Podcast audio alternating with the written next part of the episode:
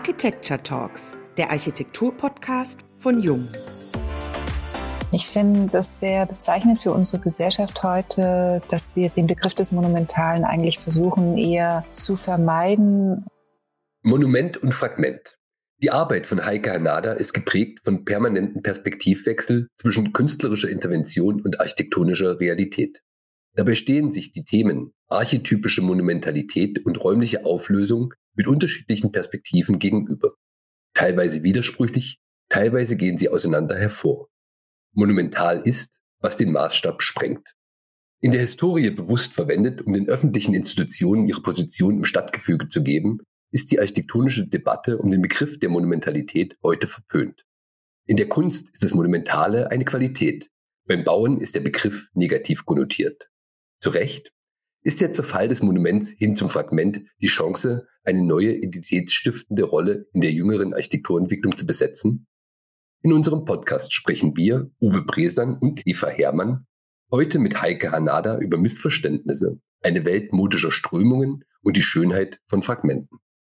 Heike Hanada studierte Architektur in Berlin und Japan und gründete 2007 in Weimar ihr Büro Heike Hanada Laboratory of Art and Architecture. Heute arbeitet sie als Künstlerin und Architektin in Berlin und lehrt an der TU Dortmund. Für 2021-22 wurde sie mit dem Rom-Stipendium der Deutschen Akademie ausgezeichnet. Wir erreichen sie heute in der Villa Massimo in Rom. Hallo und herzlich willkommen beim heutigen Jungen Architecture Talks Podcast. Schön, dass Sie heute bei uns sind. Wir haben gerade gesagt, dass wir Sie in Rom antreffen. Nehmen Sie doch uns mit ein bisschen in die Villa Massimo. Wie stellen wir uns denn Ihren Alltag in Rom vor? Also man muss dazu sagen, dass die Villa Massimo eine sehr, sehr großzügig angelegte Villa ist, mitten im Zentrum von Rom mit einem sehr wunderschönen Park. Und es sind insgesamt mindestens immer zehn Künstlerstudios belegt hier, wobei das auch noch ergänzt wird durch zwei große Studios in der Villa selbst. Man kann es sich so vorstellen, die Künstlerateliers liegen in einer Reihe an einem Weg inmitten des Parks und sie sind unglaublich großzügig ausgestattet. Also das heißt, jeder Künstler hat ein sehr großes Studio, ein Atelier zur Verfügung von circa, sag ich mal, so 80 Quadratmetern, ziemlich hoch, also was ich sechs, sieben Meter hohe Räume. Und dazu gehört eine Künstlerwohnung mit Schlafräumen und Bad und Küche, also allem, was man braucht, um ein ganz entspanntes Leben führen zu können und sich voll auf seine Arbeit vor allen Dingen auch konzentrieren zu können. Und das genießen wir alle sehr und das ist sehr interessant, weil es eben sehr unterschiedliche Fachsparten sind. Also es sind Architekten vertreten, Künstler, bildende Künstler, also auch Bildhauer ursprünglich. Kunst und Medien ist vertreten, auch die Literatur und die Musik. Insofern ist es wirklich ein sehr breit gefächertes Spektrum, wo wir alle unglaublich davon profitieren. Und wir sehen uns unregelmäßig, aber doch sehr kontinuierlich und sprechen auch gerne und viel miteinander und treffen uns natürlich auch, wie gesagt, auf diesem kleinen Weg vor den Ateliers. Viele haben ihre Familien mitgebracht, auch mit kleinen Kindern und das macht es umso lebendiger. Also es ist ganz fantastisch. Und das Großartige ist einfach der Park, also weil wir da uns fühlen wie in einem kleinen Paradies. Abgeschlossen von der Welt, also durch eine Mauer umgrenzt. Und da können wir schalten und walten. Und wir werden eigentlich total verwöhnt von allen Seiten. Das hört sich so ein bisschen an, als ob es dann schwierig ist, hinterher wieder in die harte Realität des Alltags zurückzugehen, oder? Das könnte sein. Ich glaube, es ist auch tatsächlich so, dass viele Stipendiaten hinterher noch eine Zeit lang oder sogar für immer in Rom bleiben. Also, dass sie sich das nicht so schnell abgewöhnen wollen. In meinem Falle kommt das nicht in Frage, aber ich kann das sehr gut nachvollziehen. Also weil natürlich nicht nur diese wahnsinnig schöne Arbeitsatmosphäre hier eine große Rolle spielt, sondern auch das Klima und die Stadt selber. Und das ist einfach eine wirklich unglaublich wichtige Stadt für unser europäisches Geschichts- und überhaupt Selbstverständnis, denke ich. Aber hinzu kommt eben auch noch das Klima und gerade jetzt hier im Garten von der Villa Massimo, es grünt einfach nur. Ne? Und es ist im Winter und wir haben trotzdem diese wunderschönen Zedern und Pinien und alle möglichen Arten von Bäumen vor Augen, die einem nicht daran erinnern, dass wir im Grunde genommen in Berlin jetzt in einem grauen, miesepetrigen Wetter ausharren müssten. Ich bin mir sicher, unsere Zuhörer und Zuhörerinnen sind schon ein bisschen neidisch geworden. Aber Sie müssen ja da auch ein bisschen arbeiten und etwas tun. Sie forschen seit vielen Jahren zum Thema des Monumentalen in der Architektur. Der Begriff ist aus der Vergangenheit negativ konnotiert. Wie ist Ihre Interpretation des Begriffs und an was arbeiten Sie da? Der Begriff des Monumentalen beschäftigt mich schon seit vielen Jahren. Das hat auch selber mit meinen eigenen Bauaufgaben zu tun, also weil ich mich vor allen Dingen eben im Bereich öffentlicher Bauten betätige und da zum Beispiel an Wettbewerben teilnehme etc.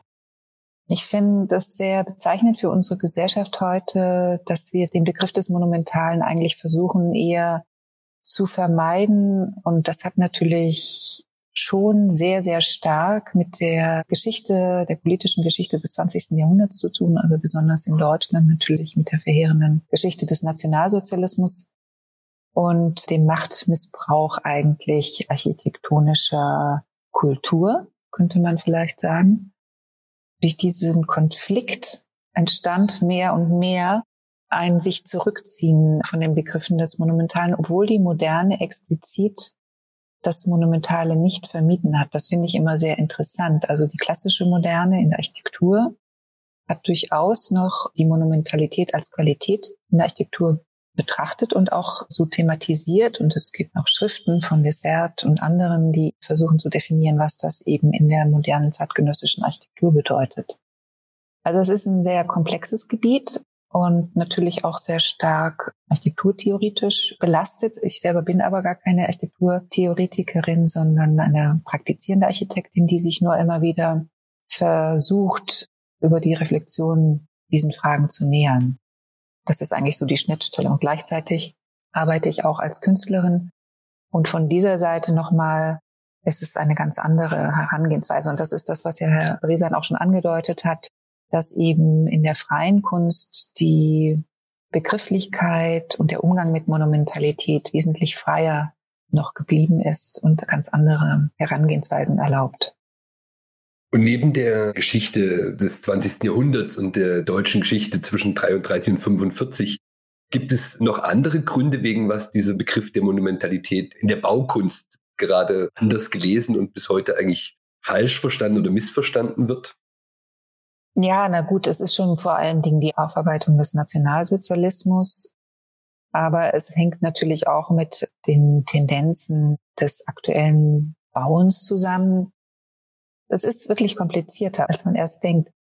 Auch, sagen wir, sehr freie Formen oder Architekturidentitäten, die sich gar nicht so sehr auf eine konservative klassische Architektur beziehen würden, dennoch, glaube ich, ihre Architektur als monumental bezeichnen. Also auch eine Zahadid zum Beispiel kann ja durchaus monumental wirken, also übermächtig in ihrer Formsprache und in sehr monolithischen Erscheinen der Bauskulpturen.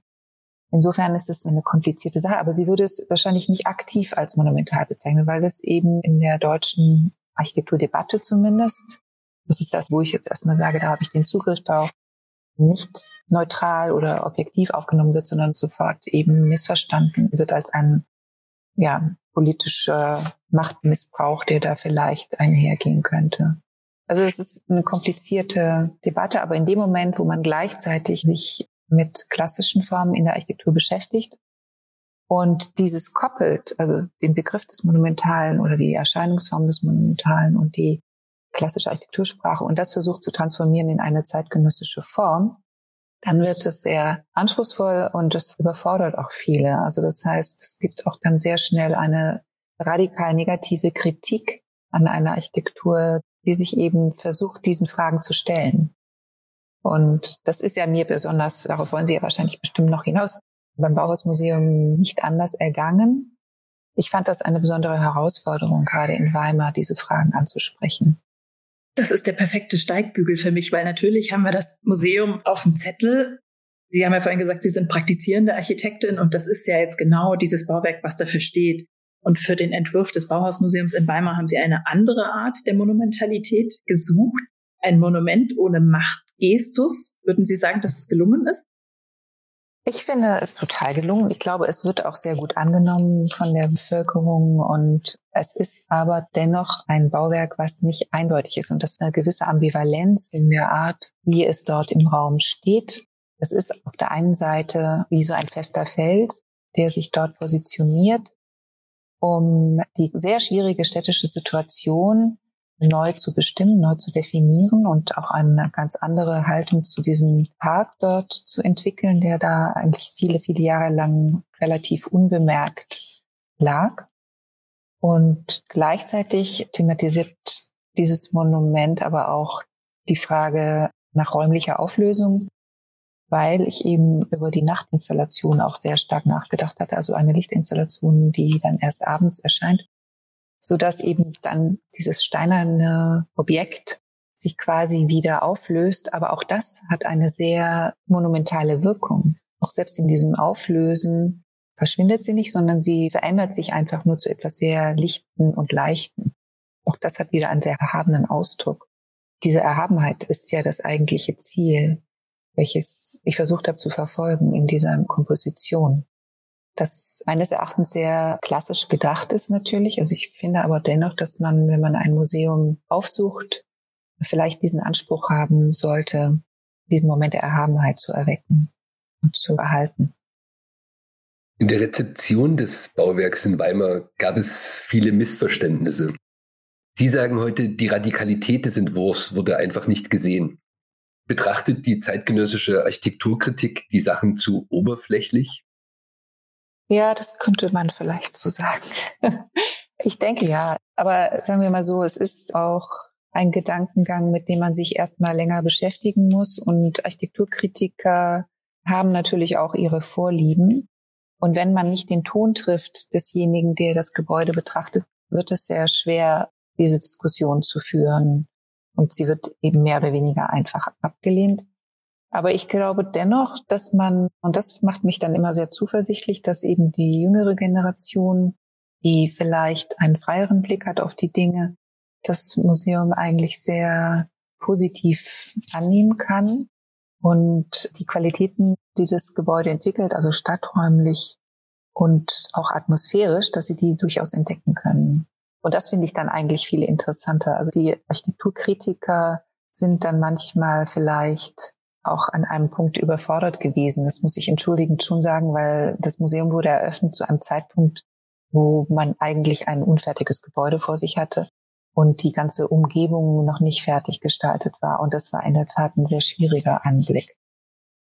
Wenn wir jetzt über Sichtweisen und so weiter sprechen, als wir unser Vorgespräch hatten, haben Sie gesagt, dass Architektur einen schweren Stand in der deutschen Kultur hat, dass wir eine andere Form des Diskurses suchen müssen. Und das ist ja ein bisschen auch das, was Sie gerade gesagt haben. Wie könnte der denn aussehen? Also vielleicht möchte ich noch ergänzend zu der vorherigen Frage sagen, interessanterweise waren die ausländischen Kommentare eigentlich, ich würde sagen, fast durchweg positiv. Also ganz gleich, ob das nun spanische oder italienische oder britische Presse war. Auch da gab es zwar auch kritische Stimmen, aber auch sehr positive Stimmen. Also es war interessant. Auch Schweizer Architekturkritiker zum Beispiel konnten es ganz anders betrachten. Und in Deutschland, glaube ich, ist man irgendwie nach wie vor nicht bereit, die städtebaulichen Probleme, die uns die Nachkriegsmoderne eigentlich bereitet hat, anzunehmen und zu hinterfragen. Und es gibt eine ganz große Kluft, glaube ich, zwischen Geisteshaltungen hier in Deutschland. Also es gibt Architekten, die versuchen, sehr ernsthaft und bemüht, diese Fragen aufzugreifen und zu thematisieren, aber dann eben auch in einer sehr, würde ich sagen, sehr konservativen Art und Weise. Und dann gibt es einen großen Flügel von Architekten oder auch Schulen, die sich diesen Fragen entziehen. Und das, glaube ich, ist unser größtes Problem. Also, dass wir nicht zusammenfinden und einen normalen Diskurs führen können, sondern dass es sich sehr oft sehr schnell verhärtet, fast in so einer Art Glaubensrichtung endet, wo sozusagen dann die Identifizierung oder Identifikation des Einzelnen zu der jeweiligen Gruppe nur noch eine große Rolle spielt, aber nicht mehr ein konstruktiver Dialog möglich ist. Das sieht man auch jetzt wieder in der jüngsten Debatte um Petra Kahlfeld zum Beispiel als Senatsbaudirektorin. Und ich würde mir einfach wünschen, dass wir diese Debatten sachlicher führen könnten, weil sie einfach zielbringender wären und auch fruchtbarer wären. Und so wird man eben sehr schnell in so ein Lager gepackt. Und ich gehöre eigentlich in keines von diesen Lagern. Und das ist das Schwierigste, weil das können die wenigsten dann ertragen. dass man sich eigentlich da überhaupt nicht zu Hause fühlt, weder in dem einen noch in dem anderen Lager. Jetzt sind wir sozialisiert in einer Zeit, wo man eben diese Lager ja, so ist man klassisch, ist man progressiv, was in welche Richtung geht man? Sie lehren an der TU Dortmund und da sind die jungen Studenten, die sind wissbegierig, die wissen aber auch, dass sie mit ganz anderen Problemen zu kämpfen haben, als wir quasi auf dem Tisch hatten, als wir studiert haben. Gehen die damit ganz anders um? Sehen die das viel lockerer? Bemühen die sich auch gleich in ein Lager reinzuflutschen? Naja, ich glaube, die Studenten sind dann schon jeweils sozialisiert in der jeweiligen Hochschule, in der sie studieren. Das finde ich auch gut. Also die setzen sich natürlich da mit den Fragen auseinander. Aber meine Tochter zum Beispiel hatte an der UDK studiert und da sind es natürlich andere Diskussionen als in Dortmund. Also das ist durchaus so. Und das ist ja auch eigentlich erfreulich, weil man dann merkt, dass die Dinge, die man anspricht, dass sie auch ankommen und reflektiert werden. Ich glaube aber trotzdem, dass ich das nicht mehr so fortsetzen lassen wird. Also diese extreme Positionierung, also entweder ich gehöre ne, zu dieser Steinfraktion oder zur Glasfraktion, sagt man ja immer, das ist, glaube ich, vollkommen überholt, meines Erachtens. Auch in Ihren eigenen Arbeiten suchen Sie den Spagat zwischen Kunst und Architektur, zwischen künstlerischer Interpretation und architektonischer Realität. Kann man die Disziplinen trennen oder ist das eigentlich als Architekt immer auch Künstler und als Künstler immer auch Architekt? Nee, ich glaube schon, dass es sehr unterschiedliche Positionen sind tatsächlich. Also natürlich gibt es den Begriff der Baukunst, aber dennoch dieses heißt immer noch, ich bin Architekt auch wenn ich baukünstlerisch tätig sein will oder sein kann. Die Position des Architekten unterscheidet sich einfach insofern sehr, sehr stark von dem des Künstlers, weil er in einer dienenden Rolle ist. Also das heißt, er beschäftigt sich mit Aufgaben, die unmittelbar mit der Gesellschaft zu tun haben. Also die Lösungen, die wir versuchen zu entwickeln als Architekt, sollen eigentlich immer der Aufgabe dienen, in jeglicher Form, also sei es in Bezug auf den städtebaulichen Kontext, sei es in Bezug auf die Materialität, auf Umweltfragen und so weiter. Ne? Als Künstler habe ich dieses Gerüst nicht. Und als Künstler bin ich eigentlich frei von diesem, ja, Hintergrund, der mich zwingt, mich einzubinden. Aufgrund dessen denke ich nochmal ganz anderes über Fragen nach. Das fand ich immer sehr, sehr interessant. Ich habe, als ich noch an der Bauhaus-Universität unterrichtet habe als wissenschaftliche Mitarbeiterin, hatte ich gleichzeitig Kontakt zu Barbara Niemitz. Sie war damals Professorin für freie Kunst. Und wir haben ein interdisziplinäres Projekt zusammen über mehrere Semester gestaltet. Das nannte sich Green Space. Und wir hatten eben sowohl Architekturstudenten als auch Kunststudenten aus Weimar und auch aus Tokio. Und das war für mich extrem wichtig zu sehen, wie sie die Arbeiten der Studenten betrachtet und auch kritisiert und wie ich das als sozusagen ausgebildete Architektin sehe. Und das hat sich sehr, sehr gut ergänzt, aber es war ganz klar, das sind sehr unterschiedliche Standpunkte. In dem Moment, wo ich angefangen habe, als Künstlerin zu arbeiten, also es waren damals vor allen Dingen Rauminstallationen, konnte ich mich auch sozusagen verrücken innerlich. Ne? Also ich habe wirklich immer diesen Schritt gemacht, diese andere Position einzunehmen. Sonst ist man auch in Bezug auf ästhetische Fragen vollkommen gefangen in den Vorstellungen, die einen als Architekt beschäftigen. Und ich glaube, dass das eine Tendenz ist, die auch heutzutage mehr und mehr junge Architekten annehmen.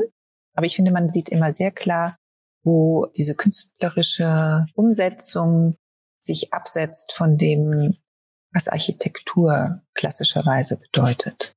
Und das finde ich interessant, also gerade auch in Kooperation zwischen Architekten und Künstlern. Also zum Beispiel De Wilder, wenn er kooperiert mit Philippe Dujardin, weil er eben diese Fotos auch macht, dann ist es eigentlich wie ein Hin- und Herspringen zwischen den einzelnen Gebieten. Und das ist auch, glaube ich, ganz gut so. Also, dass es nicht ein und dasselbe ist.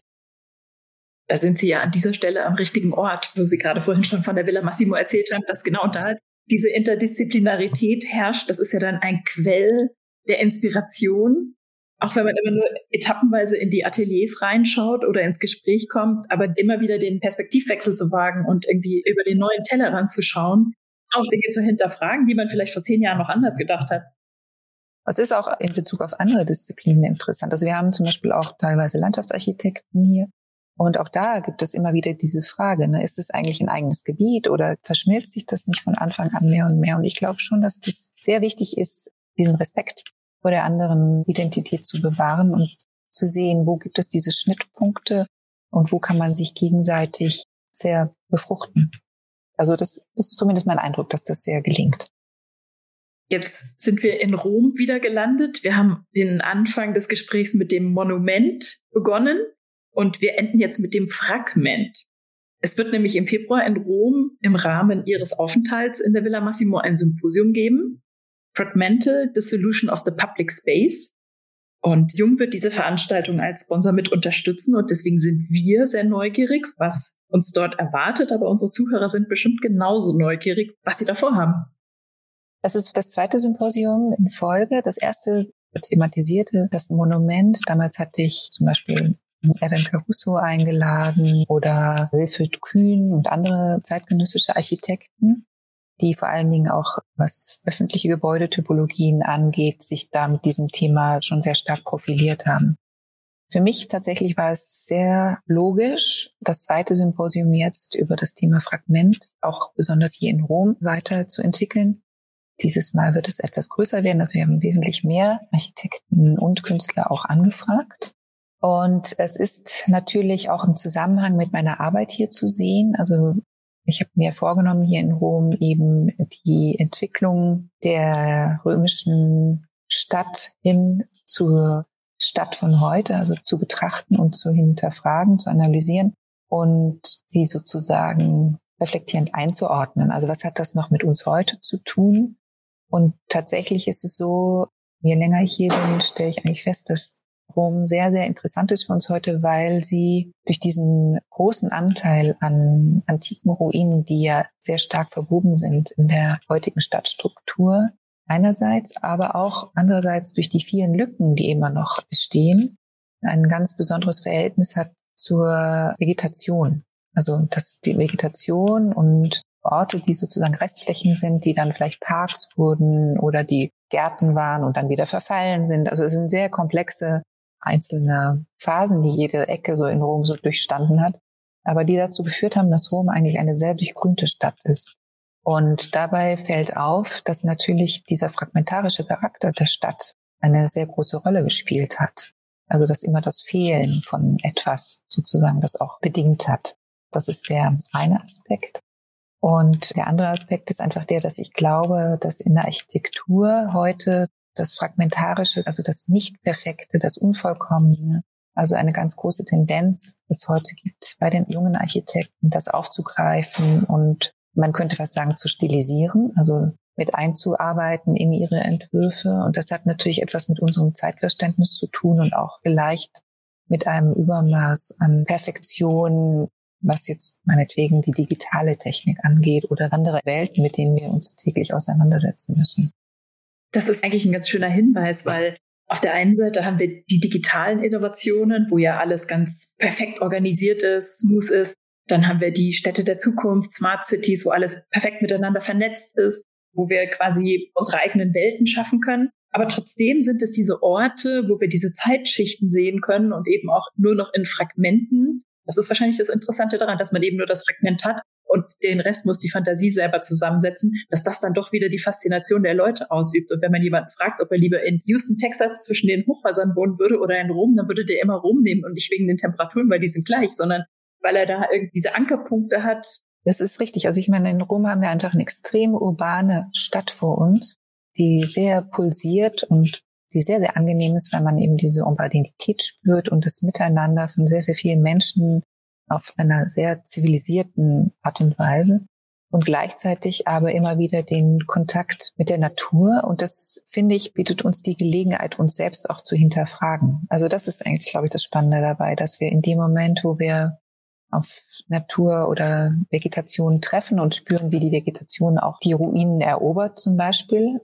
Heute vielleicht schon gar nicht mehr so sehr, weil Rom wird natürlich auch immer mehr gesäubert. Also das heißt, die Ruinen werden auch gesäubert, damit sie auch noch viele Jahrhunderte halten. Und dann fragt man sich immer, ist das jetzt noch unser romantisches Verständnis einer Ruine oder nicht mehr?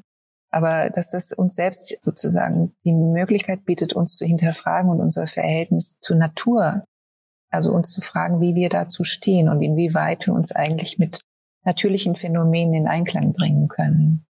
Es war jetzt ganz interessant, hier in der Villa Massimo gab es im Herbst, und das wiederholt sich wohl in jedem Jahr, dass Tausende und Abertausende von Staren die Stadt besiedeln.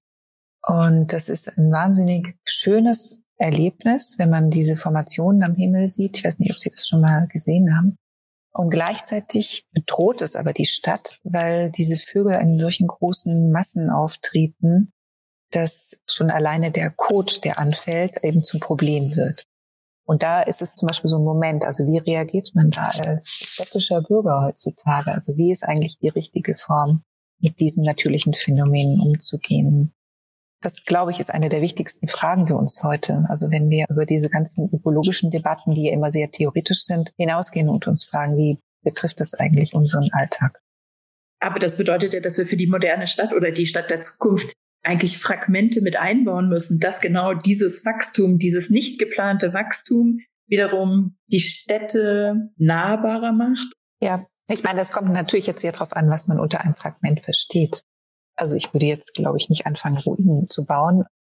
Also was mich gerade so sehr beschäftigt, ist tatsächlich, ob man nicht so Hohlräume einbaut in die Stadt, wo es Orte gibt, die man nicht betreten kann oder die sozusagen der anderen Welt den alleinigen Zutritt gewährt oder so. Das sowas finde ich sehr spannend. Das ist auch so, dass ich begleitend zum Symposium eine kleine Ausstellung hier mache, zusammen mit Uwe Schröder. Und da werde ich genau diesen Punkt versuchen anzusprechen. Bevor wir jetzt demnächst uns an die Rechner setzen und die Flüge nach Rom buchen, um bei dieser Ausstellung und dem Symposium dabei zu sein. Vielleicht eine letzte Frage zum Abschluss unseres kleinen Gesprächs. Wir haben jetzt viel über Monumente und Fragmente gesprochen. Kommen wir nochmal zurück ins Hier und Heute und zu einer etwas persönlichen Frage. Gibt es eine Person, einen Menschen des Zeitgeschehens, mit der oder mit dem Sie gern mal einen Tag tauschen würden? Äh, das ist eine sehr lustige Frage. sie, sie ähm, muss nicht leben, sie darf auch schon verschieden sein mit dem ich gerne tauschen würde. Das finde ich sehr spannend. Für einen Tag. Natürlich wäre man in der Geschichte sehr interessiert daran, eine bestimmte Persönlichkeit näher kennenzulernen oder zu verstehen, wie er eigentlich gelebt hat. Also mein großes Vorbild ist ja nach wie vor Mies van der Rohe. Das ist auch kein Geheimnis. Das würde mich sehr, sehr interessieren, wie sein täglicher Ablauf in Chicago war zum Beispiel. Aber wenn man jetzt über eine lebende Person nachdenken würde, dann wird es schon komplizierter. Dann würde mich wahrscheinlich eher so jemand interessieren wie Gilles Clément, ein französischer Landschaftsarchitekt, der, finde ich, sehr, sehr interessante Gedanken entwickelt hat, gerade zu diesem Phänomen von Natur und Landschaft. Und das ist einfach ein Thema, was mich nach wie vor sehr packt. Und einfach das Gefühl habe, da kann ich mich unglaublich weiterentwickeln. Vielen Dank auch für diese letzte Frage und die Antwort darauf. Vielen Dank für Ihre Zeit und die inspirierenden Worte unseren Zuhörern und Zuhörerinnen bis zur nächsten Folge der Jung Architecture Talks, dem Architektur-Podcast von Jung. Viel Vergnügen.